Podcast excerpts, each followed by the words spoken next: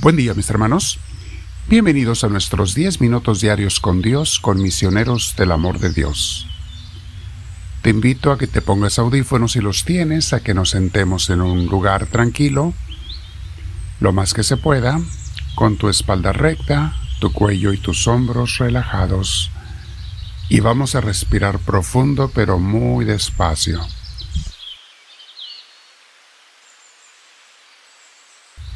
Disfrutando el aire que respiras, dándole gracias a Dios por él, invitamos al Espíritu Santo. Gracias Señor. Gracias por escuchar mi oración, por venir a mi Espíritu Divino.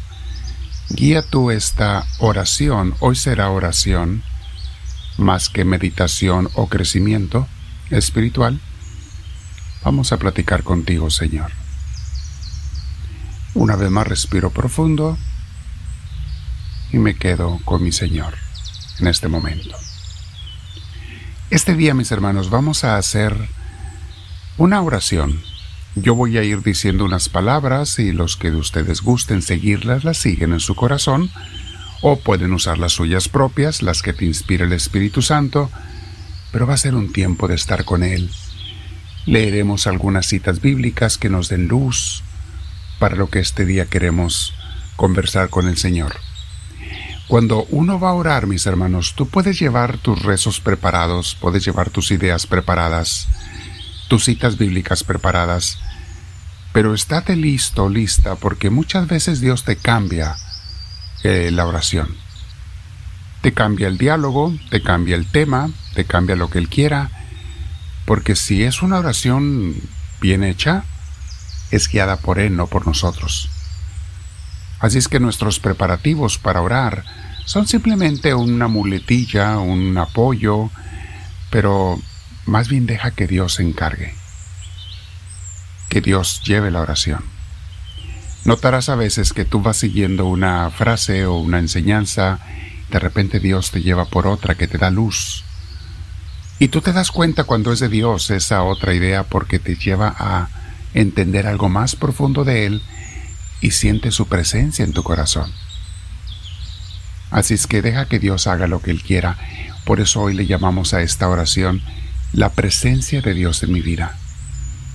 Y es algo que queremos que exista siempre. Cuando estás dormido y cuando estás despierto, queremos que Dios esté allí en tu vida, en la mía, en la de todos. Pero obvio, Dios no va a aquellos que no lo quieren. Aunque Dios esté en todo el universo, Él no está en el corazón de los que no lo aceptan, dentro de los que lo rechazan. La gente que no quiere saber nada de Él con palabras, con decisiones o con acciones, Dios no puede estar allí. Por eso te digo, este día tú disponte al Señor y pídeselo de corazón. Dile yo si quiero estar contigo, Señor, y tú conmigo por favor, guíame el día de hoy, te lo pido. Gracias, Señor. Una vez más respiro profundo para estar en tu paz. La presencia de Dios en mi vida. ¿Sabes, Señor?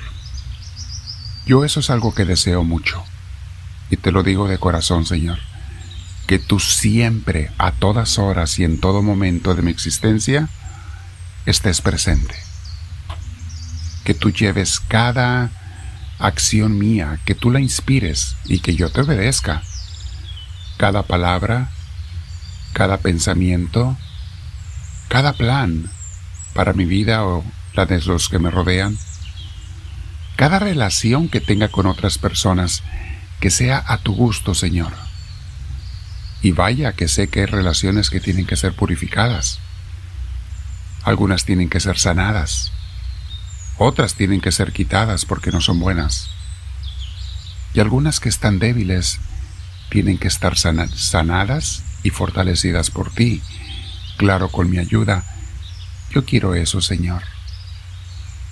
Dice bellamente el Salmo 16, versículo 11, Me mostrarás el camino de la vida. Hay gran alegría en tu presencia. Hay dicha eterna junto a ti. Eso es definitivo, Señor. Hay gran alegría en tu presencia, dicha eterna junto a ti. Y si yo estoy contigo, Señor, y te quiero obedecer, tú me vas a mostrar el camino. Tú me vas a mostrar la forma. Me vas a dar la luz. Y cuando me sienta débil para caminar, mi Señor, tú me vas a dar la fuerza, si eso es lo que tú quieres que yo haga. Tú me vas a dar la energía. Y también a veces que me hace falta la motivación para seguirte, para estar contigo, mi Señor. En estos primeros minutos de mi oración, yo voy a platicar contigo, Señor. Pero en los siguientes minutos, después de estos diez minutos, quiero escucharte a ti.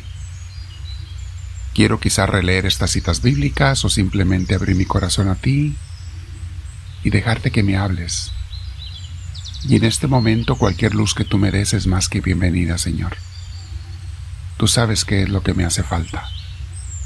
Para cada uno de nosotros tú tienes la solución. Y una vez más lo decimos, el camino, la luz. Repito este hermoso versículo del Salmo 16, versículo 11. Me mostrarás el camino de la vida y yo sé que lo harás porque yo me dispongo a ti, Señor. Y luego dice el Salmo, hay gran alegría en tu presencia y hay dicha eterna junto a ti. No hay otro lugar mejor en el universo, Señor, que estar junto a ti. Hay veces, Señor, que me pasan cosas malas en la vida y siento a veces como si me hubieras abandonado y puede haber ocasiones en que sí me abandones para que yo aprenda la lección, cuando yo primero te abandoné a ti. Puede haber ocasiones en que sí te hagas a un lado porque yo te rechacé, con mi frialdad, con mi indiferencia, o peor aún, con pecados aceptados. Dice el Salmo 30, versículo 5 lo siguiente. Tu enojo, Señor, dura solo un momento. El enojo del Señor dura solo un momento, pero su bondad toda la vida. Si lloramos por la noche, por la mañana tendremos alegría. Qué hermoso dice Señor, qué hermoso. Y luego cuando tenemos que hacer nuestro trabajo, a veces nos cuesta, se nos hace difícil los trabajos diarios, las responsabilidades, pero si lo hacemos en tu nombre, porque sabemos que tú quieres que lo hagamos, que seamos personas responsables, cosecharemos lo que hemos sembrado con mucha alegría. Y me recuerdo el Salmo 126, versículos 5 y 6, que habla de los segadores, los trabajadores del campo, los sembradores, que les cuesta el trabajo, pero dice así, los que siembran entre lágrimas cosecharán entre gritos de alegría. Cuán cierto, Señor. Y el versículo 6, al irse, se van llorando los que siembran la semilla, pero regresan cantando, trayendo sus gavillas. Qué hermoso. Hay un canto muy precioso basado en este salmo. Al irse iban llorando, los que siembran la semilla van a trabajar, pero al regresar, regresan cantando, cargando sus gavillas.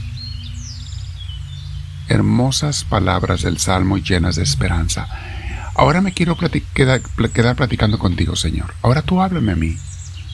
Quiero escucharte, si es necesario puedo poner una alabanza de fondo. El diálogo es que tú también hables a mí, que yo te escuche. Quiero quedarme en tu presencia. Háblame, inspírame. Y te digo, háblame Señor, que tu siervo te escucha.